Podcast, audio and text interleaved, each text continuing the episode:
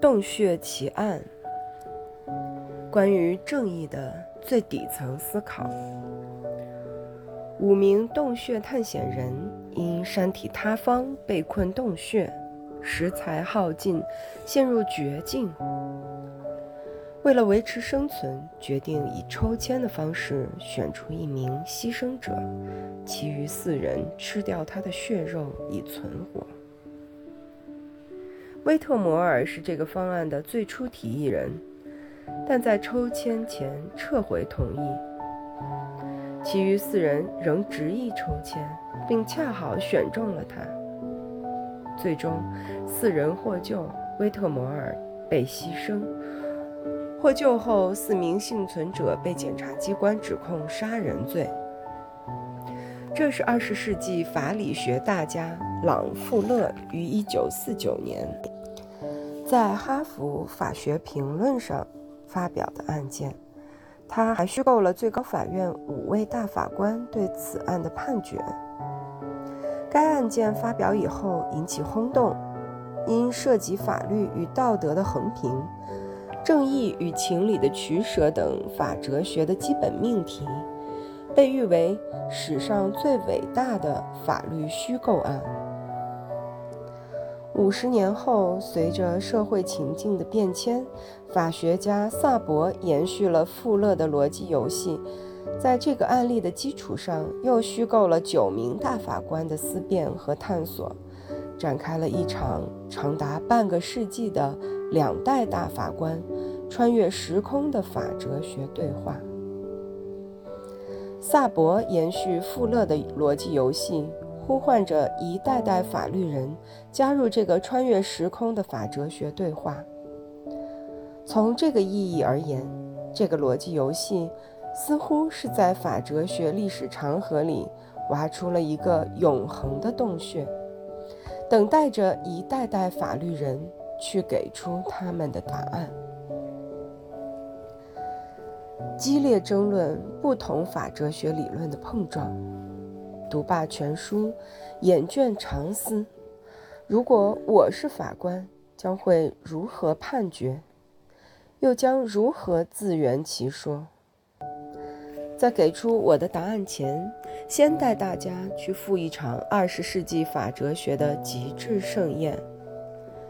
谈完历史定位，我们将目光转回到十四份判决上来。或许是我过于动摇，亦或是大法官的论证过于精彩。单独看其中任何一份判决，我都会被无懈可击的论证说服。但矛盾的是，他们的结论竟截然不同。法律的理想与现实。伦理的困境与矛盾，法律的价值不同排序，使得最终的判决结果呈现出多元化趋势。那么，跟我一起去看看大法官们争论最为激烈的几个问题。争议之一：为了多数人的利益而牺牲少数人的利益，是否具有正当性？在这一问题上，大法官们展开了尤为激烈的思想交锋。四个人的生命与一个人的生命孰轻孰重？这个问题的背后，实际上是生存权利与功利主义之间的取舍。第一，一命换多命无罪。塔利法官认为，一命换多命是一项划算的交易。他举例说明，如果杀一个人是为了避免一百万个人的死亡，情况会有一个非常显著的改变。至少对大多数人的直觉来说，会毫不迟疑地让志愿者们为了救一百万人而牺牲自己。从理性人角度出发，如果不选出一名志愿者，那么所有人将饿死洞穴之中。从这个意义而言，四个人的选择是符合理性人的选择的，故而无罪。在我看来，塔利法官的观点蕴含着著名法学家边沁的功利主义思想，即法律的目的是促进当事人的快乐与幸福。所谓善，就是增加了幸福的总量，产生尽可能少的痛楚；所谓恶，则反之。依此观点，正确的行为应产生最多数人的最大幸福，将痛苦缩减到最少，甚至在必要情况下可以牺牲少部分人的利益。这就是边沁著名的最大的幸福原则。故而，从功利主义思想出发，显而易见，四个人的生存权利与五个人全部饿死在洞穴里相比，理性人应如何选择而追寻整体社会利益的最大化，显而易见。从功利主义思想出发，推演出的结论是四名被告无罪。第二，生命拥有绝对价值，有罪。特朗派特法官坚持生命的绝对价值，反对一命换多命。他言辞激烈地指出，塔利法官的交易是可憎的交易。在法律看来，每一个生命都是极其崇高和无限珍贵的，每个生命具有平等的价值。没有哪个生命可以超过其他生命，任何牺牲必须是自愿的，否则就是侵犯了法律所确认的生命平等和神圣尊严。他进一步论证塔利结论的荒谬性。在洞穴奇案里，如果杀掉一人救活四人，那么再出现意外，剩下四人又会牺牲一人救活三人，进而再牺牲一人救活两人。这个边界在何处？以量取胜吗？法律问题不是数学问题，不能量化。更重要的是，没有任何人有权利去要求别人做出这个牺牲。杀人行为不可宽恕，杀人永远不是划算的交易。在我看来，生命都是平等的，不存在量与质的不平等。即一命与数命在法律上的价值等同。即使从功利主义出发，如何评判幸福的最大化？如何评判社会利益的最大化？如果认为生命具有绝对价值，那么这二者在洞穴奇案的命题中无法量化，因为生命是不可以用于避险，生命的交易是违法所不容之行为。争议之二：远离文明世界的洞穴是否是法外之地？这一争论很有趣。虽然我不认同洞穴是法外之地的观点，但福斯特法官的思辨过程极大地拓展了我的思维与视域。部分法官设身处地地将自己置于当时四名被告所处的困境。并认为我不能审判一个并不比我坏的人，因而陷入两难困境。情理上认为死刑过于严苛，但法理上却无法为其出罪。如何破局？为此，福斯特法官判决提供了一个全新的视角：第一是发生于洞穴之中的同类相识，是文明社会之外达成的社会契约。无罪。福斯特法官认为四名被告无罪。正常情形下，人们是因为生活在文明社会之中，因而才有了国家、法律等上层建筑。这些国家机器是以公民权利的让渡为前提。这个让渡权利的社会契约是一切存在的前提。当五名探险者受困于洞穴之中，实际上已经是一个远离文明社会的法外之地。这样的困境让他们陷入一个自然状态之下。在这个状态之中，发生于洞穴里的同类相识，实际上是这个自然状态中的新的社会契约。因而，人们适用联邦法律的前提将不复存在。文明社会的法律在自然状态之下失去了效力。在我看来，福斯特法官背后的观点是社会契约契约论的观点，即社会秩序来源于人们共同的原始朴素的约定。在自然状态中，个体的力量是微薄的，因此人们集合并形成新的联合体来克服生存的阻力，即国家。国家和法律实际上是公民权利让渡的结果，是社会契约的产物。从这个意义而言，在远离文明的法外之地，对于陷入生存困境、处于自然状态的人来说，如同达成契约前的自然状态，可以形成新的社会契约。根据新的契约去杀人，四名被告无罪。二，洞穴之中并非法外之地，因此有罪。唐丁法官认为，自然法的假说并不能在本案中成立。他认为，在福斯特的观点中蕴含着这样一个规则：合同法的效力高于惩罚杀人罪的法律。这个原则一旦得到承认，那么就意味着个人可以随意订立有效的契约来杀人，只需要在一个福斯特法官宣称的法外之地即可。其次，法外之地如何界定？如何判断这些人是否处于法外之地？如果他们已经处于法外之地，那么这个超越的界限是在何时？是在洞口被山体滑落的石头封住的那一刻，还是在探险者已经无力维持生存的生死边缘时刻，还是在掷骰子决定订立新的契约的那一刻？这些不确定性会推演出一个荒谬的结果，因此不存在所谓的法外之地。最后，洞穴之案还存在一个细节：掷骰子之前。威特摩尔是沉默的，他被同伴强行代为投掷。对于此处的沉默是否认为是威特摩尔的自由意志的表达，仍然存疑。那么，即使另外四人强制掷骰，契约也依旧没有达成，被告便需对自身的杀人行为进行负责。福斯特的社会契约论无法说服我。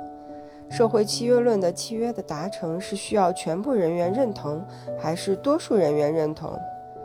就此意义而言，任何国家的法律甚至都无法得到每一个公民的认可。那么，如果承认法外之地，所谓的社会契约将会成为多数人越过法律边界的绝佳借口。任何犯罪都可以以此为由，以多数人的意见名义。建立社会契约去实施越界行为，如此，法律的权威何在？争议之三，在极端情形下，杀人行为是否属于迫不得已？在探讨这个问题之前，有必要向非法学人士科普下紧急避险的法律意义。紧急避险是指为了使公众利益、本人或他人的人身和其他权利免受正在发生的危险，不得已而采取的损害较小的另一方的合法权益，以保护较大的合法权利的行为。简单来说，就是为了救一个更大的利益，迫不得已牺牲一个相对小的利益，但是前提是不得已，必须满足紧迫性的要求。要求紧迫且唯一，别无他法。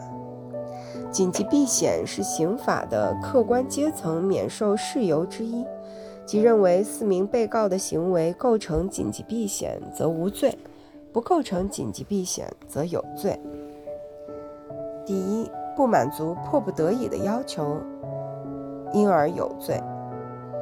伯纳姆法官认为，本案尚未达到紧急避险所要求的迫不得已的程度。为此，他还提出，吃人并非唯一的选择，有其他代替选择，比如吃掉不太重要的身体末梢，吃掉自己的手指、脚趾等不那么重要的部位，以维持生存。此外，他还认为，本案尚未饥饿并不是紧急避险的理由。他举了一个例子，在此前的判例沃尔金案中，处于饥饿状态的沃尔金偷吃了面包，因而被判刑。因而饥饿不能成为紧急避险的理由。既然一个人因为饥饿而偷面包是不被允许的，那为避免饥饿而杀人并食用人肉，当然也是不被允许的。第二，以满足紧迫性的要求，因而无罪。斯普林汉姆法官反驳了伯纳姆法官的这一观点，他认为饥饿可以成为紧急避险的来源。在沃尔金偷面包这一案件中，虽然最终结果不成立紧急避险，但是并不能说明饥饿不是危险的来源，因为沃尔金当时并非只有盗窃这个唯一的选择，他可以去工作，甚至乞求或者寻找慈善机构解决最基本的面包问题。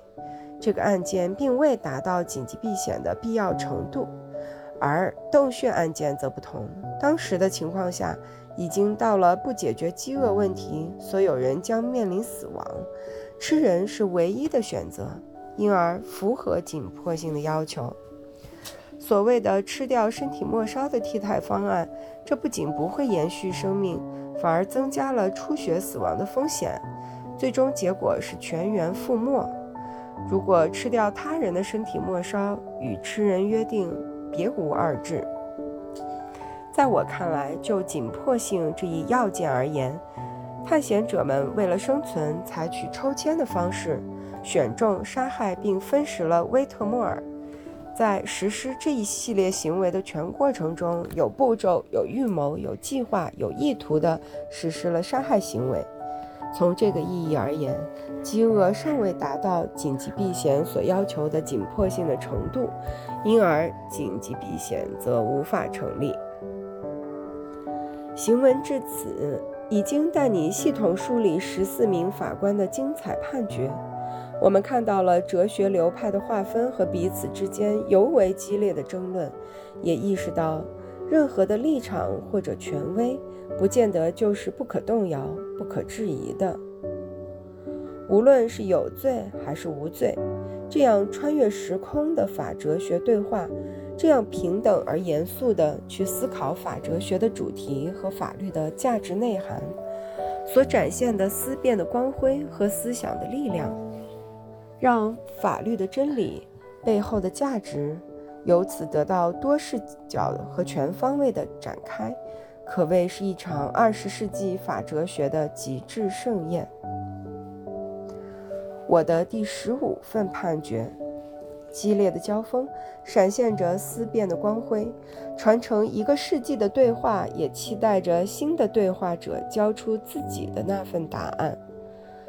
那么，正如萨博抛出的永恒之问：你认为四名被告是否有罪？你又如何自圆其说？在此，我也提交一份我的判决，结论是四名被告的行为构成故意杀人罪。其一，危险共同体原则。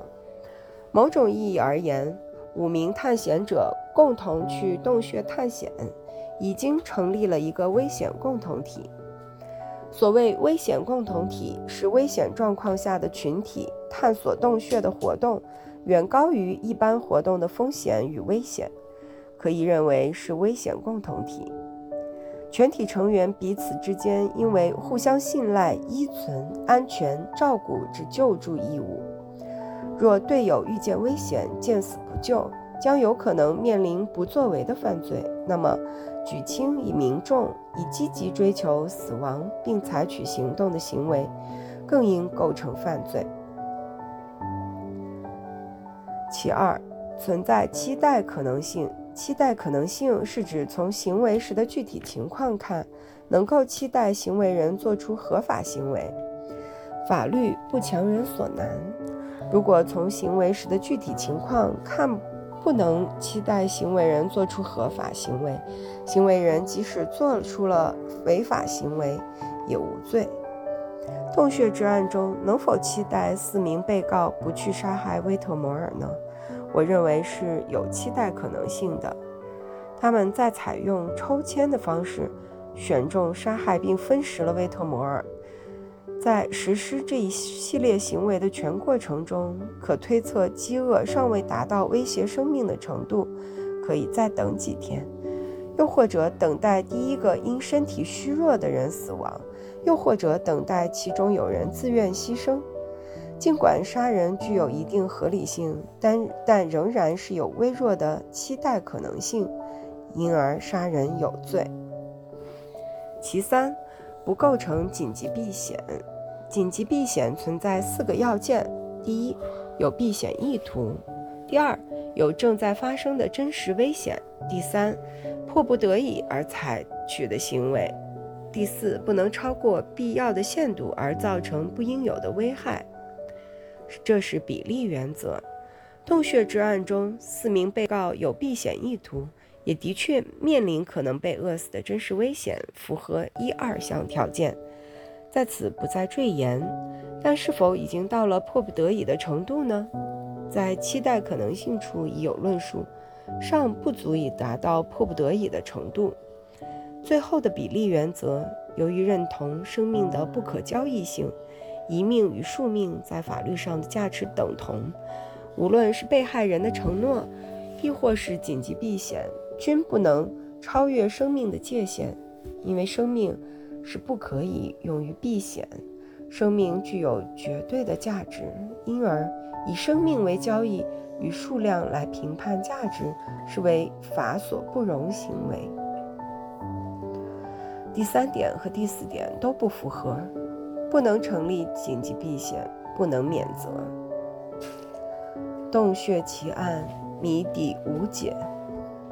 在书写自己的判决书时，我也陷入了情与法的两难困境。在我同情四名被告，他们陷入了要么死亡，要么犯罪的怪圈，他们必然承受着一生良心谴责与道德责难。如果我是当事人之一，我会做出比他们更好的选择吗？尽管在这个过程中，法律与道德、情感、伦理、生命之间的牵绊，深深困扰着我的判断，但我的理性依然坚持他们构成故人故意杀人罪。盘桓至今的伦理困境，两代法官的不懈追问，再加入一代代法律人的思辨和探索。尽管每一次思维的高度攀升，都必须面临的思想张力和价值选择的残酷，但如此，法哲学的长河才奔流不息。就此意义而言，洞穴之案也许永远无法达成统一意见，但是人类对正义的孜孜探索将永不止步。